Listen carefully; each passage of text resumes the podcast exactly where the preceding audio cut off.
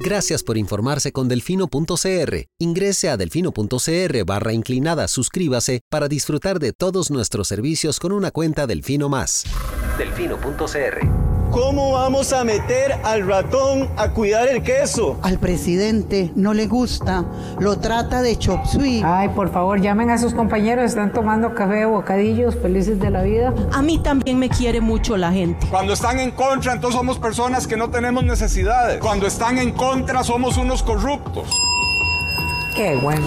Voy a tomar café a mi casa tranquilo. Parece un espíritu chocarrero, o sea, eh, perdón. Esta nueva Asamblea Legislativa, incluyéndome por supuesto, será otra decepción más para la ciudadanía. Coca-Cola sin azúcar presenta Curul en llamas, cubriendo y sufriendo la Asamblea Legislativa, porque alguien tiene que hacerlo. Queridos suscriptores de Delfino.cr, bienvenidos a un nuevo programa de Curul en Llamas, el podcast semanal donde les comentamos los temas más relevantes e irrelevantes de la Asamblea Legislativa. Les saluda Luis Madrigal desde el 19 de mayo del 2023, como siempre, compañía de... May, espero que todas y todos estén muy bien. Los temas para esta semana, vamos a hablar de las mesas de trabajo para el proyecto de jornadas 4x3 en, que no avanzaron. Vamos a hablar del avance con las 500 más mociones que terminó presentando la diputada Carolina Delgado para detener el proyecto de crimen organizado. Eh, vamos a hablar de los proyectos de reforma fiscal que presentó esta semana el Poder Ejecutivo y de la discusión entre el diputado Ariel Robles y el presidente de la República. Pero empecemos con las mesas de trabajo. Tiempo perdido es el resumen. Eh, de esas mesas. Empezaron súper mal eh, porque ocurrió lo siguiente. Bueno, primero que nada recordarán que en el, en el episodio anterior eh, cerramos, digamos, con el tiempo para que se presentaran las mociones de fondo del proyecto sobre eh, crimen organizado y, y, nos estábamos enterando de que ahí está doña, doña Carolina con la impresora dándole a, mando a poder. Em, pero lo que, lo que ocurrió con, con eso fue que Recordarán que ese proyecto se había desconvocado de la agenda de sesiones extraordinarias para abrir un espacio de eh, discusión, de diálogo, de negociación al respecto de un posible texto. Las jefaturas de fracción en la reunión del jueves de la semana pasada habían acordado que don Rodrigo Arias, el presidente de la Asamblea, eh, pues elaborara una metodología de cómo iban a funcionar esas mesas. ¿Qué fue lo que ocurrió? Pues que llegamos al lunes a las 10 de la mañana, que era cuando empezaban esas mesas, y la metodología no estaba hecha. Entonces eso, digamos, generó pues desorden y malestar entre varios de los diputados que estaban eh, participando de esas mesas de discusión, porque entonces no se había, no se había decidido ni, ni algo tan básico como, por ejemplo, decir eh, qué texto vamos a trabajar. ¿Por Ahora, qué? Lucho, sí, exacto. Antes de que entremos el texto, empecemos por el desastre, o sea, la lógica de las mesas era que, y de retirar el proyecto, era que queda todavía un día para presentar mociones. ¿Correcto? En teoría. En realidad quedan dos. Eh, ¿Le quedan dos días? Sí, señor. No le queda uno nada más. No, vienes que le quedan dos. Ok, bueno, pero que quedaran días para que todavía se presentaran, se pudieran presentar mociones, en teoría un nuevo texto sustitutivo y las mesas eran para consensuar ese texto. El problema es que llegaron todos a discutir sobre textos distintos. Lucho, ¿por qué? ¿Por qué? Porque la Comisión de Hacendarios, a ver, recordemos que este proyecto tiene heredadas más de 400 mociones que quedaron presentadas por diputaciones del periodo anterior, en su gran mayoría de doña Paola Vega. Eh, la Comisión de Hacendarios no terminó de ver esas mociones, lo que hizo fue aprobar la moción número 4, Paréntesis, esas mociones no se pueden retirar, recordemos. ya, ahorita voy a eso. La moción 4, que es un texto sustitutivo. Entonces, ¿qué es lo que ocurre? Que con ese texto sustitutivo, dicen ellos, o sea, los defensores del proyecto, porque no lo he revisado yo que sea así, que las mociones que doña Paola dejó presentadas, pues ya no tienen razón de ser, que son sobre un texto que ya no existe, porque se aprobó un sustitutivo.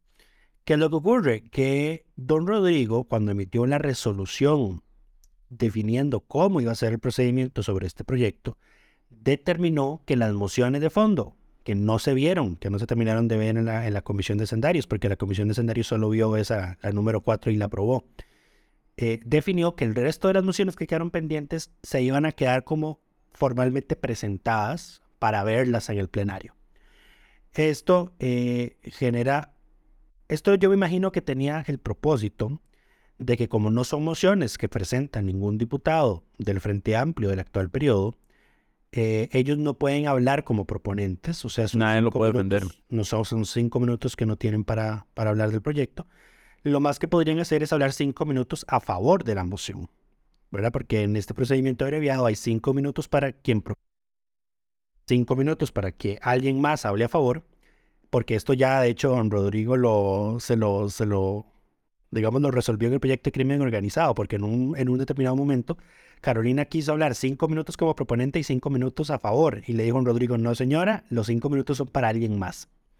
Entonces, eh, ellos solo podrían hablar cinco minutos a favor de la moción o cinco minutos en contra de algún otro diputado.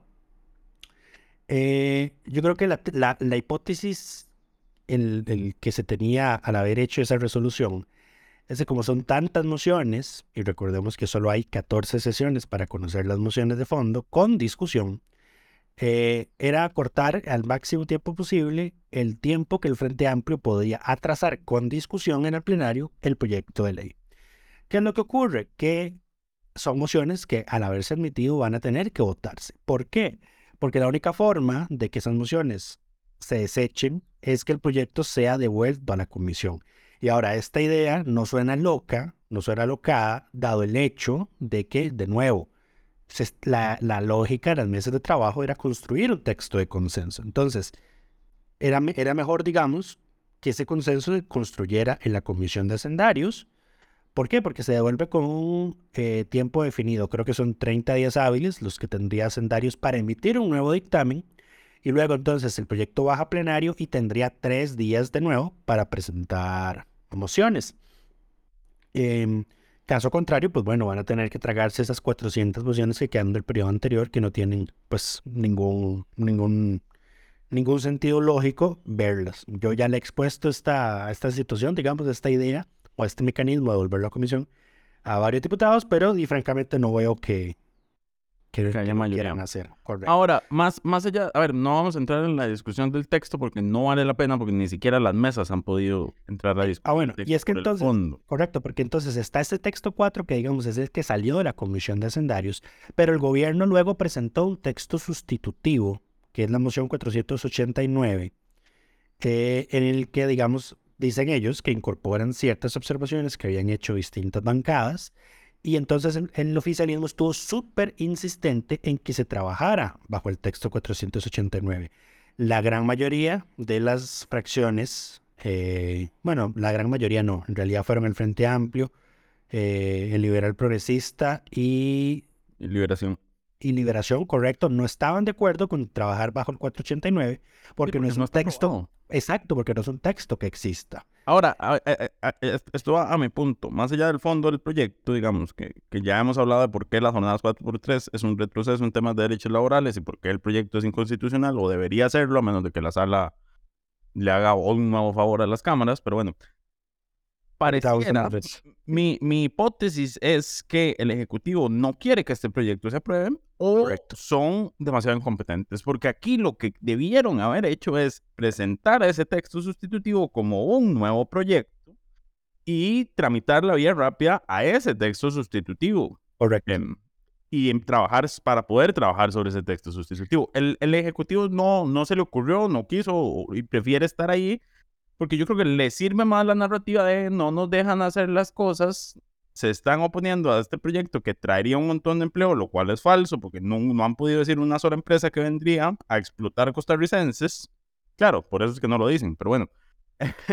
más allá de eso, eh, no hay una como una voluntad real de que esto se apruebe, o por lo menos es una incapacidad completa de las cosas más básicas de que este proyecto, por el simple hecho de tener tantas mociones del, de la que quedaron de la asamblea pasada, que ni siquiera se puede negociar que se retiren, está destinado al fracaso.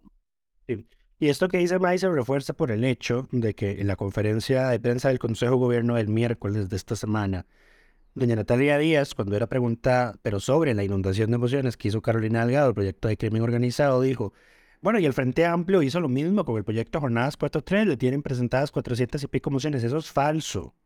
A ver, yo, yo creo que ya lo hemos desmentido en, el- en la cuenta de barra de prensa N cantidad de veces en las últimas semanas. Claro, las Esas mociones no son del Frente Amplio. Claro, porque Paola Vega no era del Frente Amplio, empecemos por- ahí, a, a pesar de sus afi- afinidades al terminar su periodo. Sí. Pero Entonces, formalmente no lo era. No lo son, no son mociones del Frente Amplio. No se pueden retirar.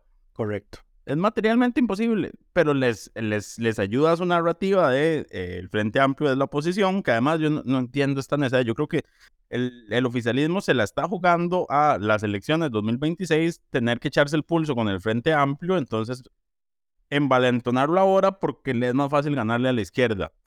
Creo que por ahí va la, la estrategia de este gobierno, porque no, porque no, no hay nada más que continuismo, digamos, deseos de continuar y, y de acaparar poderes, dijo bueno, dicen todas las reformas del Estado que han presentado. Pero bueno, volviendo a las mesas, tiempo perdido, porque entonces todo el lunes se fue en definir cómo, cómo, cómo iban a trabajar, el martes se fueron a trabajar por, por fracciones con sus distintos invitados. Ah, bueno, porque además el pleito empezó porque llegaron con los de la UCAEP y que no habían invitado sindicatos.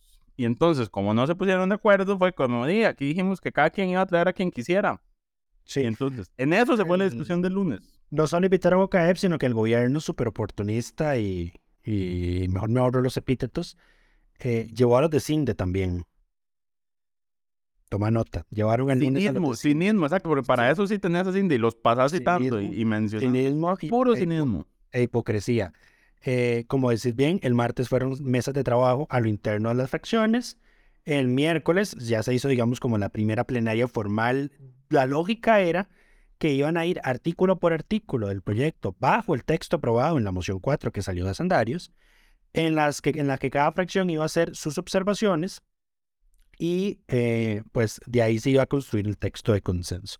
La situación se sale de control el jueves, o sea, ayer, que fue el último día de esas mesas de trabajo, porque empiezan, digamos, con ese, digamos que con ese ejercicio de nuevo de ir artículo por artículo, Claro, pero ya se van a saltar de, textos. Sí, sí, exacto. Porque Lo- entonces Pilar menciona cosas que están en el sustitutivo.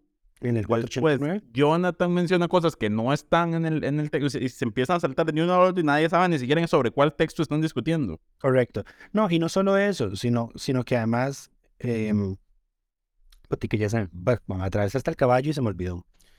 Eh, no, eh, empezaron a pelearse entre ellos, a hacer discursos políticos. eh, Pero entonces, Pilar dijo, Pilar dijo, ¿quién no querría tres días libres? sí, Y entonces se le fueron encima, claramente. eh, sí, Y Ariel dijo algo muy importante, fue porque por, al- y al- y creo que es lo único sensato que se dijo en esas mesas, y fue, tengamos la discusión de 4x3 con jornadas de 40 horas, Ah, sí, Ah, es eso- lo que es, al, al- que es lo que todo el mundo está, hacia donde se está moviendo el mundo. Sí, a eso es lo que iba, lo que iba a decir. Eh, el jueves se evidenciaron, digamos, eh, fracturas ya, digamos, como que muy hondas en el, en el tema de aspectos medulares del proyecto, como de cuántas horas son las que van a estar en, eh, implicadas en una jornada 4-3. Porque, por ejemplo, la diputada Montserrat Ruiz de Liberación Nacional es de la hipótesis de que ella no va a apoyar jornadas 4-3 de 12 horas. Ella lo que dice es, a ver, mm, por el, el hecho de que la Constitución diga de que la jornada ordinaria son 48 horas a la semana, eso no quiere decir que uno va a estar, uno tiene que estar o no puede legislar para bajar esas horas.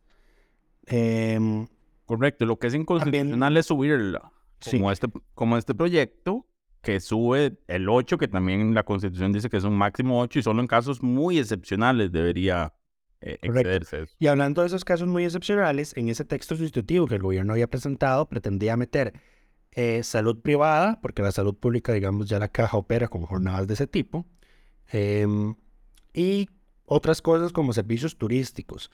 Entonces, por ejemplo, el liberal progresista dijo, nosotros no estamos de acuerdo con jornadas 4-3 de 12 horas para servicios turísticos. No estamos de acuerdo con jornadas 4-3 de 12 horas para choferes, por ejemplo, de los servicios de salud. Claro, Por- porque, es, porque es- hay riesgo, digamos. constituyen son riesgos de salud ocupacional muy graves. Aquí, y es, es más, es que la, la discusión es tan evidente. Nadie debería trabajar 12 horas. No. Es que, ¿por qué estamos teniendo esta discusión? Nadie debería trabajar, ni siquiera los doctores que tienen jornadas de dos horas deberían estar trabajando esas cantidades de tiempo. Correcto. Entonces, bueno, eh, pues llegada la una de la tarde de ayer jueves, eh, se levantaron una mesa de trabajo. A ver, uno, si, los, si uno las vio, uno puede decir esto fue un absoluto fracaso, como Pérdida que, iba, que iba a ocurrir.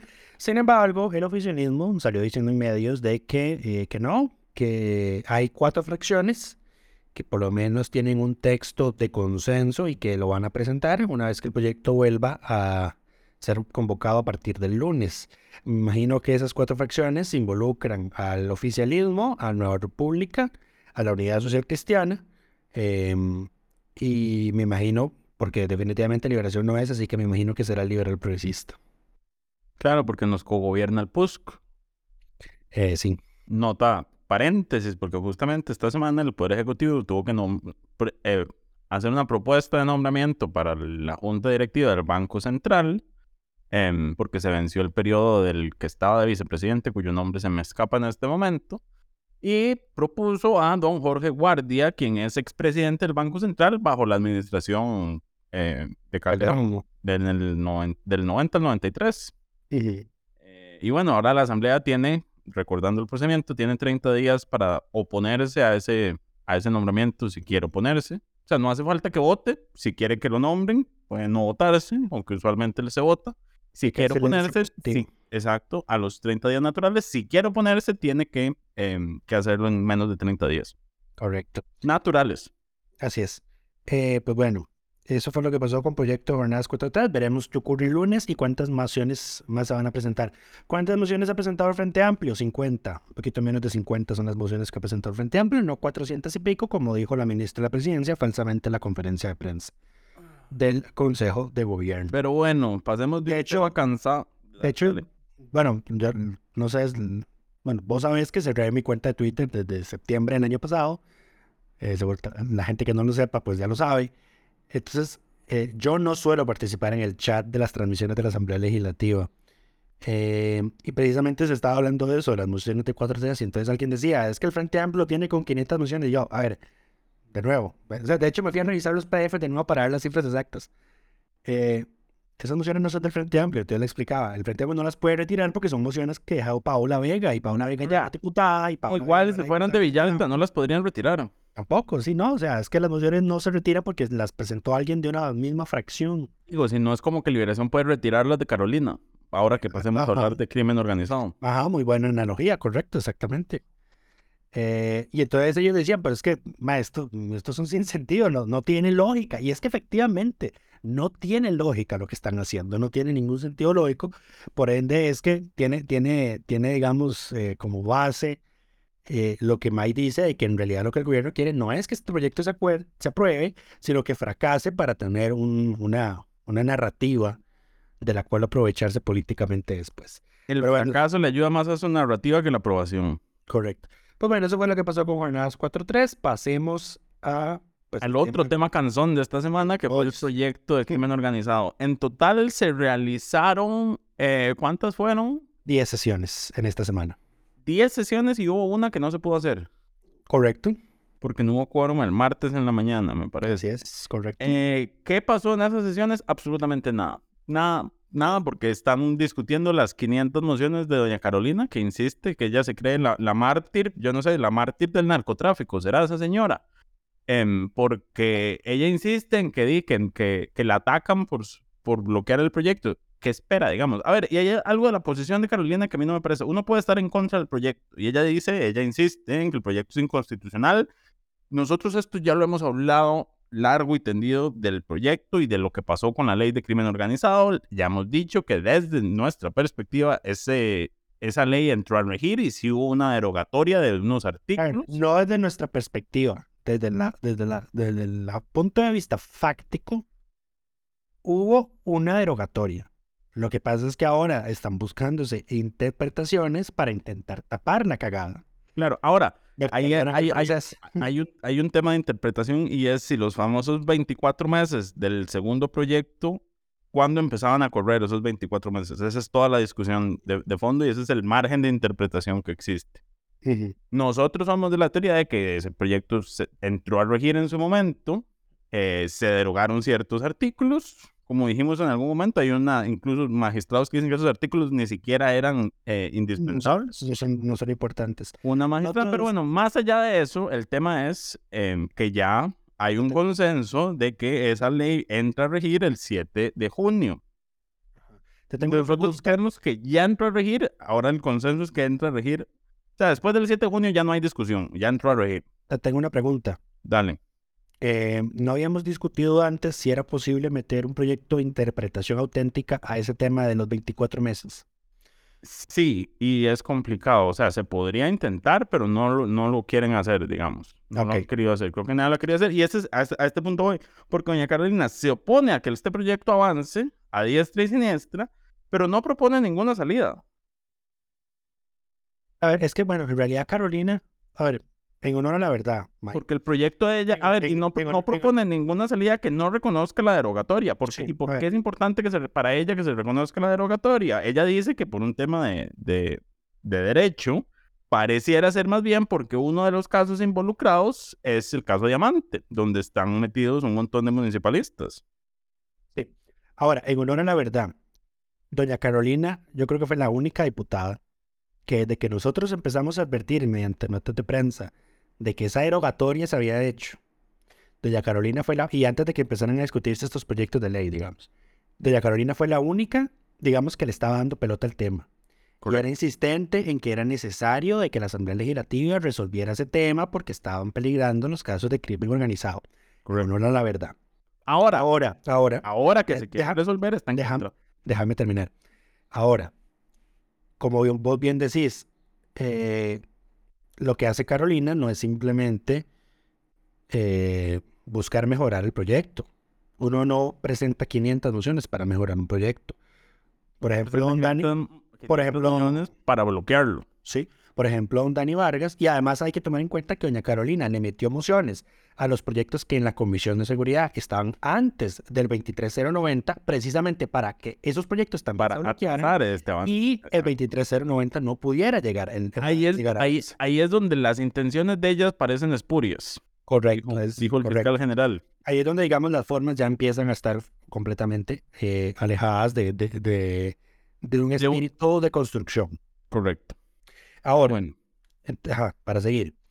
Eh, sí, uno no presenta 500 mociones para mejorar un proyecto. Por ejemplo, don Dani Vargas, que tiene también reservas sobre este proyecto de ley, presentó ocho mociones y de hecho le aprobaron una. Y cuando a él le aprobaron una, pues él retiró las otras.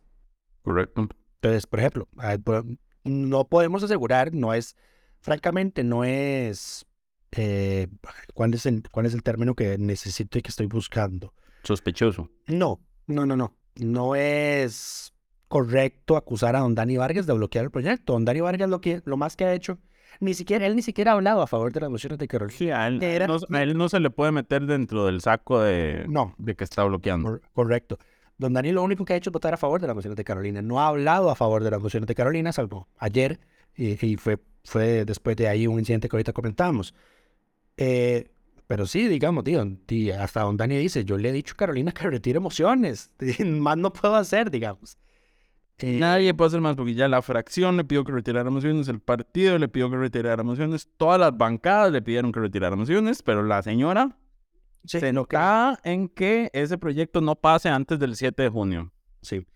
Eh, entonces, sí, 500 mociones no son con un espíritu de construcción, son obviamente para, para obstaculizar y digamos eso es lo que se ve mal ahora. Esto ya empieza a generar, digamos, discusiones de pasillo o, así, de que de, hay que reformar el reglamento para que esto pase. O sea, francamente, lo que hace doña Carolina mm, es un abuso de su derecho de enmienda.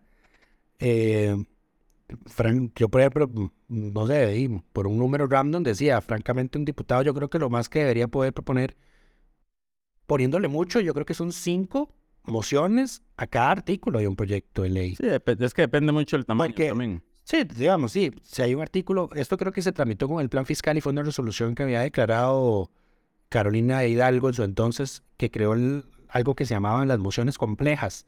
Entonces, que se permitía, digamos, si eran mociones complejas, como que había más margen para mocionar. Eh, porque el plan fiscal, digamos, se tramitó con otro procedimiento distinto al que estamos ahora y creo que en ese procedimiento sí se establecían límites a la cantidad de mociones que podían presentarse por artículo, si no mal recuerdo.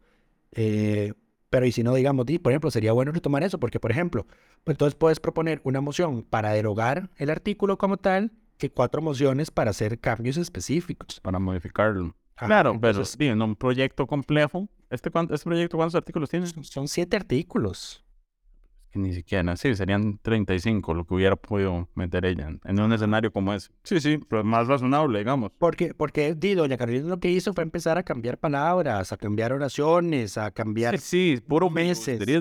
Exactamente. Em, pero en fin.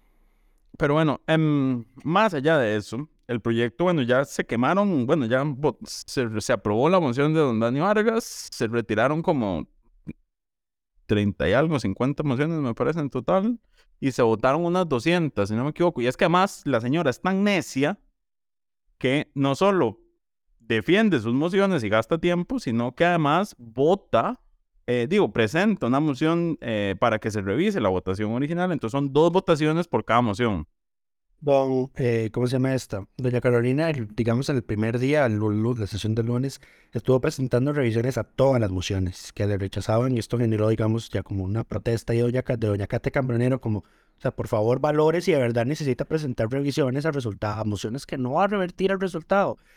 Y creo que doña Carolina, pues, acogió, digamos, el pedido y desde entonces solo eh, solo presenta revisiones a las mociones que ella defiende, porque ahora tampoco habla para todas las mociones valga decirlo. Ahora solo presentan mociones de revisión para las mociones que ella está defendiendo, que uno en tesis de principio diría, bueno, son las mociones que ella verdaderamente quiere que se aprueben. No son los cambios de comas. Correcto, exactamente. Pero bueno, eh, ah, digamos, y lo, otra, la otra propuesta, la otra propuesta es que, bueno, la otra propuesta ya para, terminar mi sección de propuestas, era que el presidente de la Asamblea tuviera francamente más margen de poder de decidir esta moción la declara inadmisible porque es una moción filibustera, o sea, una moción no con un afán con, constructivista, sino con complicado, complicado. El problema es que lo deja, hacia, lo deja a, sujeto a la subjetividad del presidente de turno. Por ende, mi propuesta de que francamente se limite, al menos en este procedimiento abreviado, porque ya si es un procedimiento ordinario, ya verán qué hacen. En comisión se resuelve. Pueden, pueden dejarlo, no sé, en 10 mociones por artículo o por diputado, una cosa así. Pero pues, en un procedimiento abreviado, francamente, sí debería haber un límite en la cantidad de mociones que puede presentar un diputado. No, pero, porque es que, de verdad, de, verdad necesitas, o sea, hay un grupo que está acumulado, creo que era de 60 y pico mociones. ¿De verdad necesitas hacer 60 variaciones distintas con un afán constructivista? No, nada que ver. No tiene, no tiene sentido. No, no, es, es, es puro filibusterismo. Y, además esto se ve horrible porque esta misma semana sale la noticia de que el exdiputado Oscar Cascante recibió transferencias de eh, el grupo de narcotraficantes de la zona de Tureski. El caso Tureski, de hecho, bueno, no, no, voy a, no, voy a, no voy a adelantarme. Pero bueno, el martes la primera sesión de plenario no se pudo hacer, entonces empezaron a plantearse alternativas de, bueno, con estos tiempos y con estos avances no vamos a llegar a aprobar el proyecto el 7 de junio. Liberación Nacional, su jefe, don José Izquierdo, plantea una moción para que se sesione viernes y sábado. Sin embargo, eh, los diputados que tienen giras los viernes estaban opuestos porque dicen ya son compromisos adquiridos. Entonces, en términos reales, solo 32, 34 diputados iban a poder ir a, esas, a las sesiones de viernes y entonces por ende no iba a haber sesiones. Eh, otras fracciones también plantearon alternativas y al final lo que se optó fue crear mini sesiones de plenario. A partir del miércoles. ¿Qué, qué son esos? Bueno, el miércoles se hicieron un total de seis sesiones de plenario. Cuatro. Cuatro. El miércoles hubo cuatro. Cuatro, una en la mañana. Y una mesa de trabajo. Una en la mañana, mesa de trabajo y, tres. tres. Tres en la tarde. Y ayer jueves se hizo una en la mañana, mesas de trabajo y dos en la tarde. Dos en la tarde, ¿estás absolutamente seguro? Mm, de ayer no, pero por revisar. Pero el, yo sí estoy seguro que el miércoles hubo cuatro. ¿El miércoles qué día fue? 17. Correcto. Miércoles fueron dos, cuatro, jueves fueron cuatro y ayer fueron cuatro. Ahora, este procedimiento de mini sesiones creo que soga para el pescuezo del Frente Amplio que estaba insistiendo en que no se podían recortar los tiempos de discusión eh, por el tema del proyecto 4.3. ¿Cómo? No entendí eso. ¿Recuerdas que eh, originalmente cuando Rodrigo dijo que en las sesiones se iban a dividir y se iba a discutir la mitad 4-3, la mitad crimen organizado, ellos se quejaron de que se recortara la discusión de, de, de, de 4-3, reduciendo el tiempo. Con estas mini sesiones están reduciendo el tiempo, efectivamente, de discusión. Eh, no, es que estoy, estoy intentando entender lo que, lo que, lo que, lo que explicaste.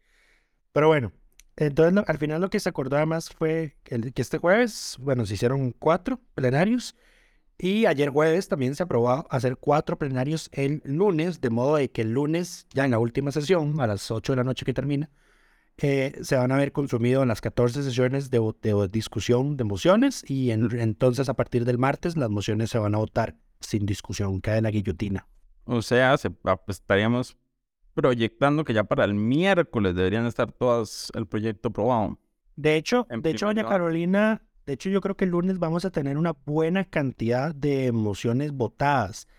¿Por qué? Porque las, eh, doña Carolina, digamos, ya habló por casi que, eh, a ver, le quedan para hablar, ya te digo, 15 mociones, porque son mociones que no se acumularon, de la 235 a la 249. Mm, ok. Luego viene un grupo, el grupo de las acumuladas número 16 que hizo Aries, que tiene 20 mociones. Luego de esas iban 22 mociones que no estaban acumuladas, o sea que doña Carolina podía hablar por cada una de ellas, sin embargo ella las retiró. Y luego viene el grupo, un grupo de 60 mociones que están acumuladas, de modo que ella solo puede hablar en una de ellas. Luego de ese viene un grupo de 49 que están también acumuladas. Luego otro 11 que están acumuladas. Luego una que no. Cuatro que sí.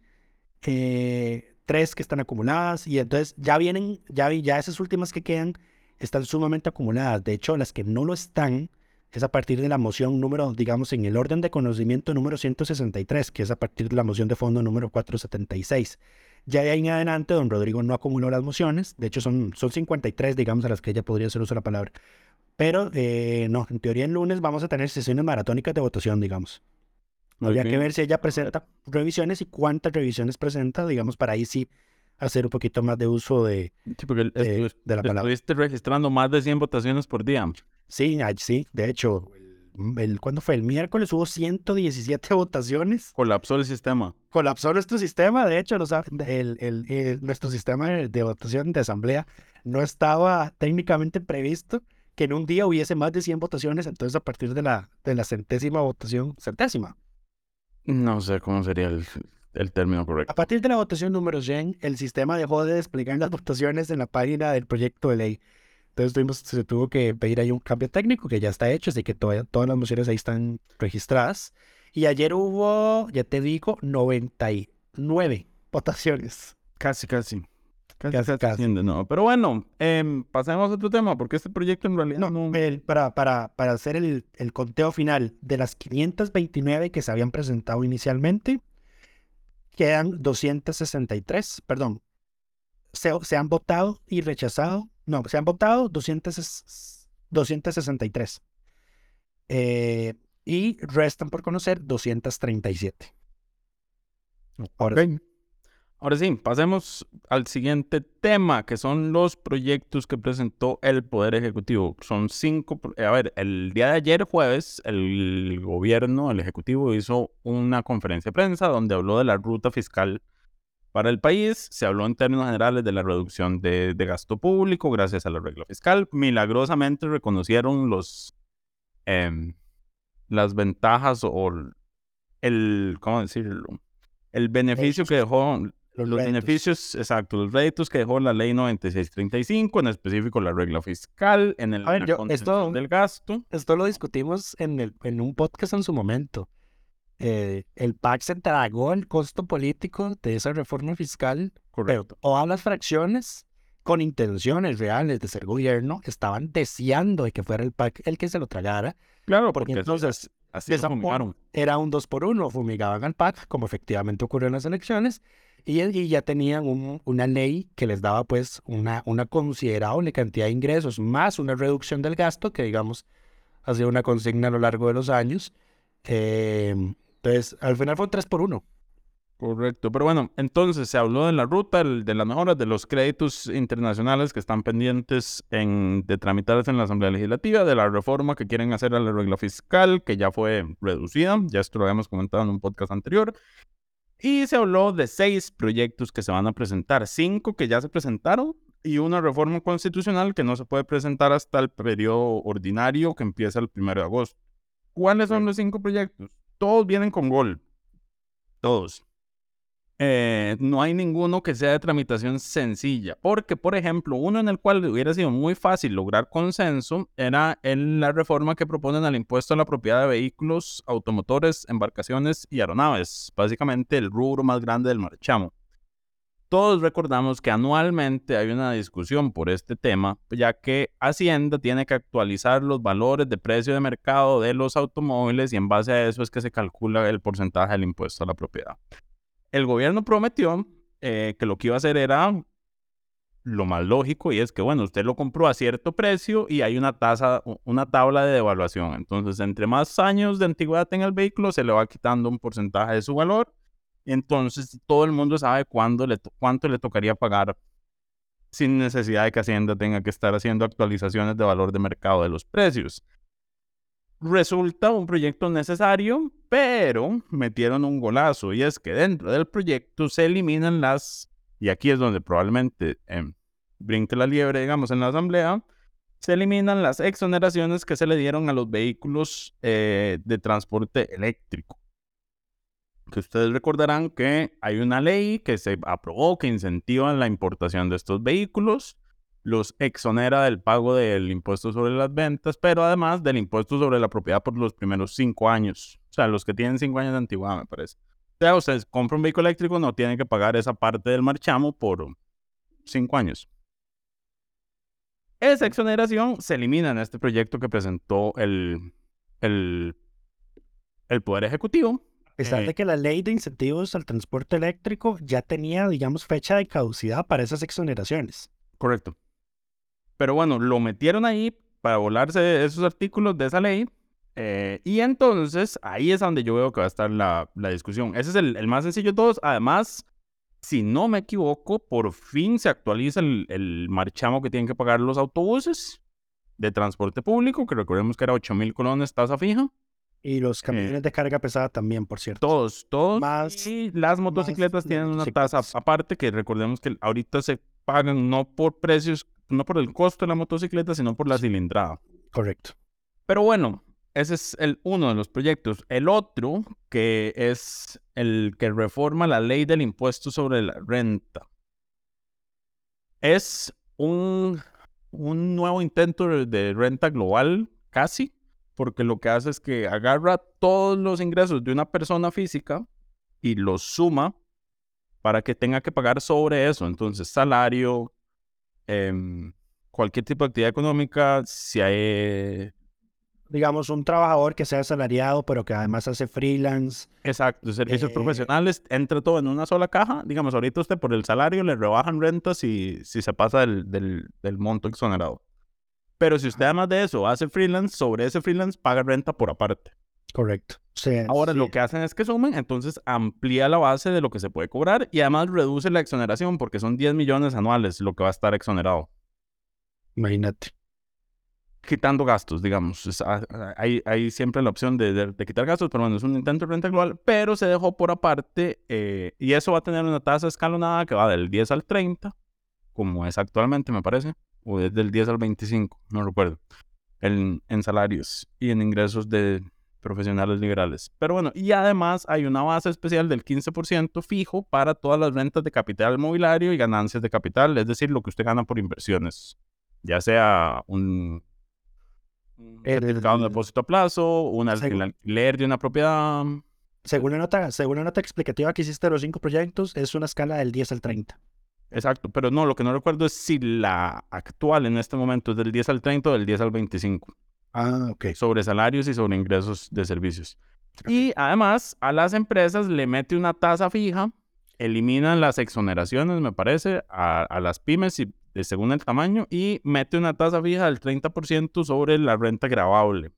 Sí, el, para responderte... Que empezó a, generar ruido en redes. sí, para responderte, la escala de personas físicas, eh, asalariados, jubilados y pensionados es del 0 al 25.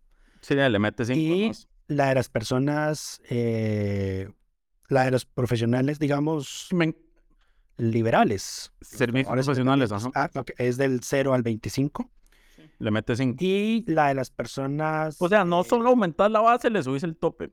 Sí, y la de las personas jurídicas es del 5 al 20. Y el ministro de Hacienda tuvo el descaro de salir a decir, no son nuevos impuestos. Es el mismo, le vamos a cobrar más, pero no son nuevos impuestos. en fin. Hay también eh, un proyecto que ese es el más complejo de todos y sinceramente no lo he podido ver a fondo, que es el que reforma el Código de Normas y Procedimientos Tributarios, em, que ese es, digamos, el código donde está todo lo, donde se explica todo lo que puede hacer Hacienda y cómo se tasan las diferentes cosas y sus responsabilidades tributarias, las sanciones y demás. Todo el proceso de fiscalización que hace Hacienda para eh, luchar contra la evasión y la ilusión fiscal. Es un ese es el más largo de todos. No lo he visto a fondo. Ya se lo mandé a un querido asesor nuestro para que escriba un artículo de opinión al respecto. Hay uno interesante, porque esto es algo que la Contraloría ha dicho en múltiples ocasiones, y es una revisión a las exoneraciones fiscales que existen en este momento. Em, no, se, no elimina las exoneraciones per se, lo que hace es que se habilita la potestad, si no me equivoco, de que el Ejecutivo revise periódicamente eh, los bienes que están exonerados y que el Ejecutivo actualice una tabla de cuáles son, digamos, los que quedan incluidos. Por ejemplo, actualmente los bienes y servicios médicos tienen una tasa del IVA del 2%.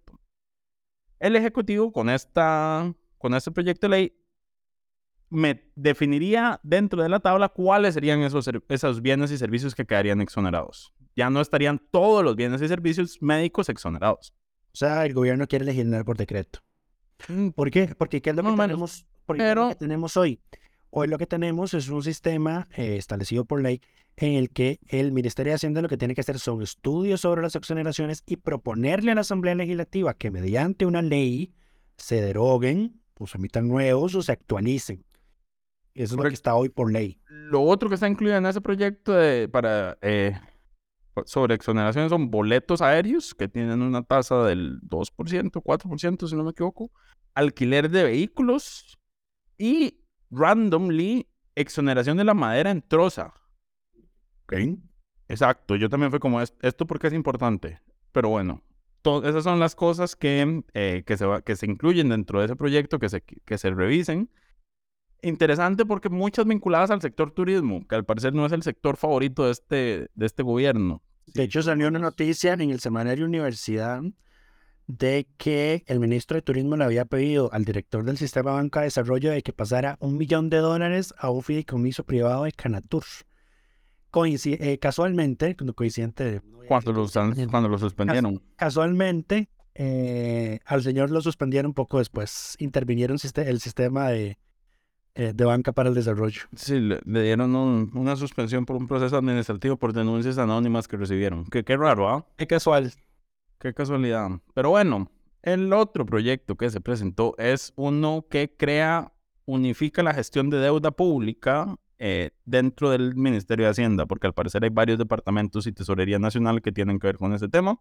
Es un tema más de Racomón y no es el proyecto de reforma, de reforma constitucional que se anunció para eh, tienen que ver con el límite de la deuda y como no lo han presentado, no me quedó muy claro qué es lo que quieren hacer. Yo, yo sí entendí y me parece una pésima idea.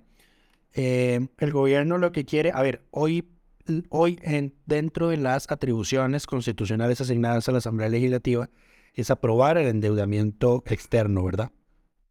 Eh, Correcto. El gobierno lo que quiere es poder, lo que quiere es cambiar eso de modo de que no tenga que pedirle permiso a la Asamblea para aprobar endeudamiento externo, sino que la Asamblea le fije lo que en Estados Unidos tienen, que es un techo de deuda. No está viendo del contexto.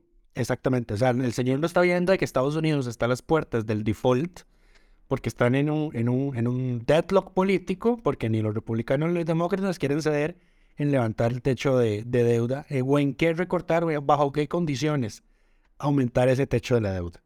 Correcto. Entonces, Ah. o sea, me parece una malísima idea, pero bueno. Pero sí, pero bueno, ya todos estos proyectos eh, empezaron a generar ruido en redes, la gente ya le empezó a llamar paquetazo fiscal, eh, empezaron, Efectivamente. empezaron a recordar justamente lo que mencionaba Lucho, de que el ministro de Hacienda del PAC claramente iba a ser tan voraz fiscalmente como lo fue el PAC, pagó los, los platos políticos de la reforma fiscal. Sí. Esto, le- esto le puede salir muy caro al gobierno políticamente en términos de réditos porque esto ya... A ver, el gobierno lo que ha hecho es irse encima de sectores específicos, ¿verdad? Atacar a sectores específicos, decirle a la gente en sus circos de los miércoles de que, uy, estamos atacando a estos tacarotes que fueron protegidos a lo largo de tantos años, ¿verdad? Tirar esos sectores como enemigos del pueblo. Naturalmente, un paquetazo fiscal, pues nos afecta a todos, No todos los ciudadanos del bien. No estoy muy seguro porque van a vender esto como la idea de que son los que más tienen, porque por eso están ahí los vehículos eléctricos. sí, pero no. O sea, es- por ejemplo, con lo del, con lo del marchamo a las motos, te echaste encima a todos los motociclistas. Eso sí, ahí sí se los va a echar encima. Entonces, eh, y ahora, ejemplo, el- con el- las actualizaciones sobre los impuestos sobre la renta, pues te estás echando encima a todos los trabajadores independientes, a los profesionales liberales, a la gente con emprendimientos que tiene una MIPYME. O sea, ya, ya es un grueso de gente, digamos, que cuando vea cómo lo, cuál va a ser el efecto negativo que va a tener sobre sus finanzas estos proyectos de ley, pues naturalmente va a decir, bueno, ¿qué le pasa a este gobierno, verdad? Ya me está jodiendo a mí también. Correcto. Pero bueno, em, todos los proyectos ya están en nuestra plataforma para que los puedan revisar. Hay una nota al respecto donde están enlazados también. Pasemos al siguiente tema. Esta semana el diputado Ariel Robles en plenario dio a conocer eh, cambios en la estrategia del, del ICE en la inversión de publicidad de Colby específicamente, me parece, si no me equivoco. En resumen, hubo una funcionaria que fue de- no fue despedida, pero que estaba interinamente en un puesto y del cual se le demovió por cuestionar la decisión del ICE de dejar de pautar en medios o reducir su pauta en medios grandes, digamos, de alcance nacional y empezar a pautar en medios pequeños eh, que en conferencias de prensa se han visto afines al gobierno. Esa era la denuncia en, en grandes términos. Al parecer al Ejecutivo le molestó bastante esto porque, bueno, en resumen pone en evidencia su estrategia. El ministro de Comunicación dice es que nosotros no tenemos plata para publicidad porque esa partida nos la recortan, lo cual es cierto. Pero lo cual también es cierto es que tienen estas instituciones como el ICE intervenidas, entonces eso de que no es exactamente el Ejecutivo es como una verdad medias. Eh, porque claramente operan con los intereses del Ejecutivo y para favorecer los intereses del Ejecutivo. Quedaron un poco en evidencia, el presidente no le gustó, entonces en la conferencia de prensa se puso a insultar básicamente a don Ariel Robles en términos... em, a ver, yo me, me parece que no, las palabras que usó el presidente no fueron de gratis y no fueron nada más lo que sus defensores están tratando de dar a entender de que él nada más quería decir que don Ariel no, no acepta públicamente que es comunista. Lo que dijo es que era un comunista enclosetado. eh, cual- al Día Internacional contra la eh, LGTBI-fobia. Correcto, y cuando uno ve los ataques que recibe Ariel en redes, que siempre le dicen sirenito y digamos, lo, lo atacan o lo, Son insultos homofóbicos. son insultos homofóbicos que apuntan a ese tema de la masculinidad, digamos. Entonces, las palabras del presidente no son gratis. Usar el término enclosetado. Oye, no, no, y, y no, y no, a ver, y, Mike, y no es solo que, eh, no, es- no es que sean las redes, los troles de las redes, los que usen ataques homofóbicos contra Ariel. Es que el presidente le da like a esos, a esos ataques. Claro, claro. No, y es que para un machito como el presidente, nada peor que que le cuestionen la masculinidad. Entonces, desde esa lógica es desde donde ataca. Ajá. Eh, también, por supuesto, eh, porque esa es su audiencia, ese es el público, al- ese es el que lo tiene ahí puesto el presidente, ese es, eso es quien lo defiende en redes, justamente. Pero bueno, se dio el ataque, el penoso ataque, y don Ariel respondió a la altura de la situación, digamos. tuvo- Ante un, ante un ataque rastrero, pues dio una respuesta francamente de altura. Correcto, eh, dijo que esa no, no era la forma, señaló lo evidente y es que di, el, el ataque a él en específico se da porque le molesta que puso en evidencia la estrategia del Ejecutivo, que eso fue lo que pasó. Correcto. Eh, el, Ejecutivo puede tratar de negarlo, pero digamos, los números, eh, la realidad se impone siempre. em, Y bueno, y las cosas como son. Por eso, por su respuesta ante el ataque y en señal de apoyo al señor diputado, designamos a doña, don Ariel, el diputado de esta semana. Ya te, van a sacar un, contador falso de cuántas veces le, le, hemos dado el título de diputado a la semana a alguien del FA. Eh, son siete y a Ariel se lo hemos dado tres veces con esto. Yo lo llevo. No hace falta que nadie me lo cuente, yo lo llevo. Sigue siendo Liberación el que más tiene. Correcto. Y al PLP le hemos, se lo hemos dado seis o siete veces también, porque recientemente se los dimos a ellos. Pero bueno, eso, eso con, con es, es vergonzoso el tema del presidente, realmente. Hablando de vergüenzas, la sala, quien no tiene vergüenza es la sala constitucional a veces. Uy, ¿quieres dejarme ese tema a mí? Sí, por supuesto. Nada más estoy haciendo esta introducción. yo estaba fúrico. Eh, fue ayer. Fue ayer. Fue ayer. Estaba fúrico ayer porque ayer eh, en la sala constitucional sacó un comunicado de prensa en el que informaba que había derogado, bueno, no derogado, había declarado inconstitucional una norma, en realidad, en realidad fue una... La frase dentro de una norma. Sí, pero en realidad eso casi que era prácticamente más una inconstitucionalidad por omisión. Resulta y acontece que el Código de Trabajo tiene, una, tiene un grupo de categorías de trabajadores. especiales que, tienen fueros especiales. Entiéndase que tienen que llevar, tienen para ser despedidos, o sea, están protegidos. Correcto. Tienen una protección superior, digamos, al resto de los funcionarios o trabajadores que no están dentro de esas categorías. Esto incluye a mujeres embarazadas, trabajadores sindicalizados o eh, trabajadores que en empresas donde no hay sindicatos, digamos, son designados por el resto de trabajadores como sus representantes, que representan sus demandas los denunciantes de hostigamiento sexual, los trabajadores menores de edad, o sea, adolescentes, cuando digo menores de edad no entiendan niños de 5 años, ¿verdad? Ese trabajo infantil y, está, es, y es ilegal.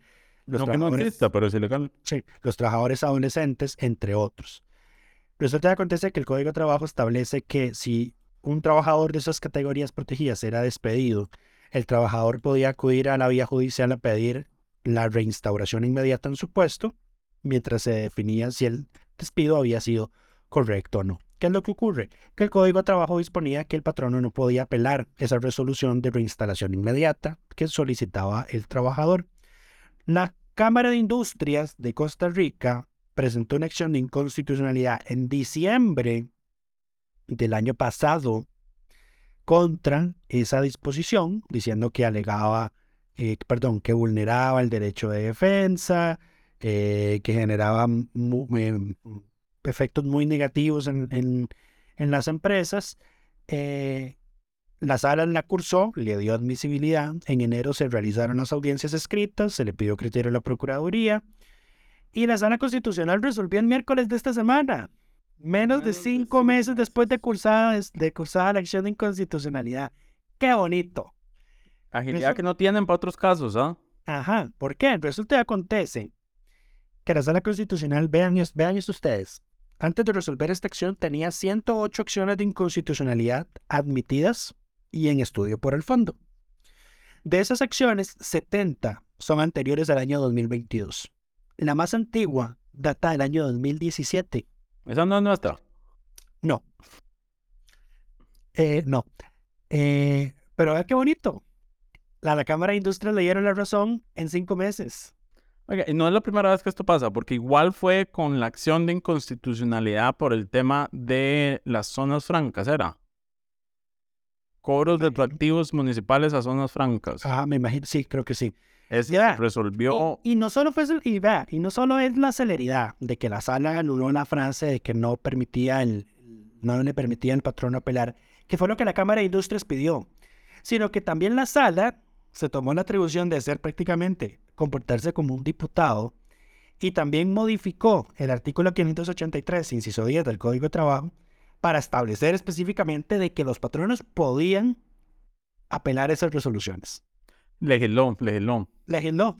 Vean, vean, el, vean el nivel de lo que hicieron, el nivel de lo que hicieron, que doña Namari Garro, que no es devota de mi devoción en lo absoluto.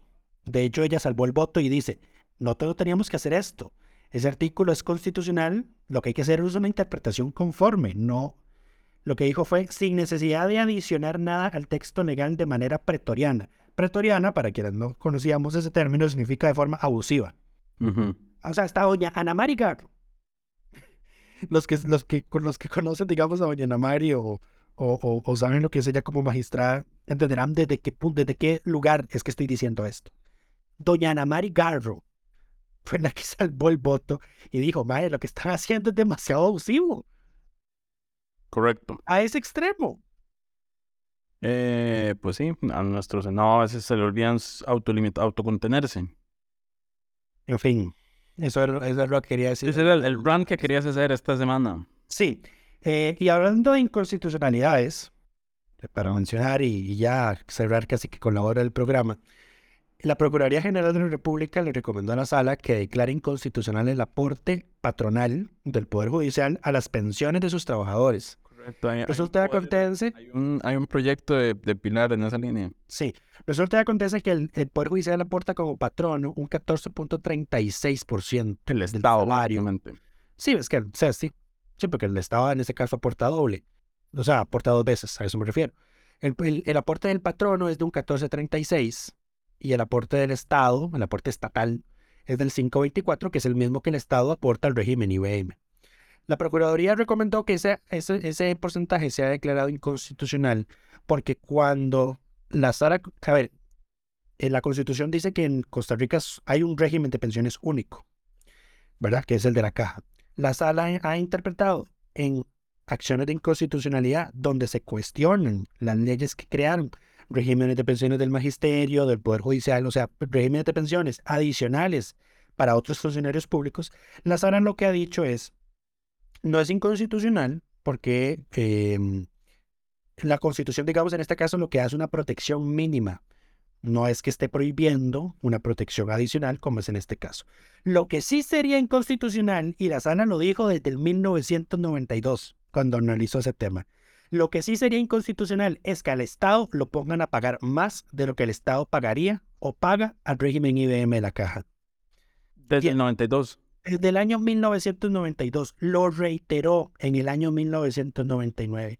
La Procuraduría se lo advirtió a la Asamblea Legislativa en junio del 2017 cuando se tramitaba un proyecto de reforma a las pensiones del Poder Judicial de que poner de que la contribución patronal del Poder Judicial era de 1436 era una violación a la jurisprudencia que había tenido la sala al respecto. Ahora la sala es la única que puede cambiar su jurisprudencia. Nada raro que cambien de opinión en esta De hecho, de hecho los Ahora, que este proceso va, va, a estar largo porque fijo se van a recusar porque todos están beneficiados. Beneficiados, los suplentes se van a recusar porque todos están beneficiados. Y les va a volver a tocar a los propietarios resolver. Correcto. Podemos esperar que estas sean esas acciones que duermen ahí que, se empolvan, se empolvan en los escenarios de algún Es que como no la presentó la Cámara de Industria, entonces no tiene real. La presentó ahí alguien que era ex candidato a contenedor de la República, entonces puede esperar.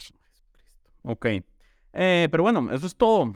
Eso es todo por esta semana. Esperamos que todas y todos estén muy bien y nos escuchamos la próxima semana.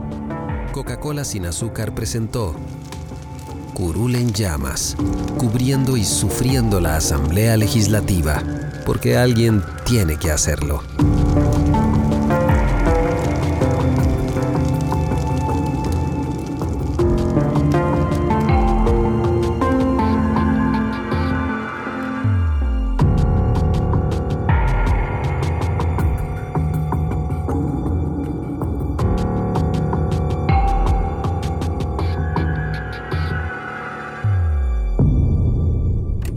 Gracias por informarse con delfino.cr. Ingrese a delfino.cr barra inclinada, suscríbase para disfrutar de todos nuestros servicios con una cuenta Delfino Más. Delfino.cr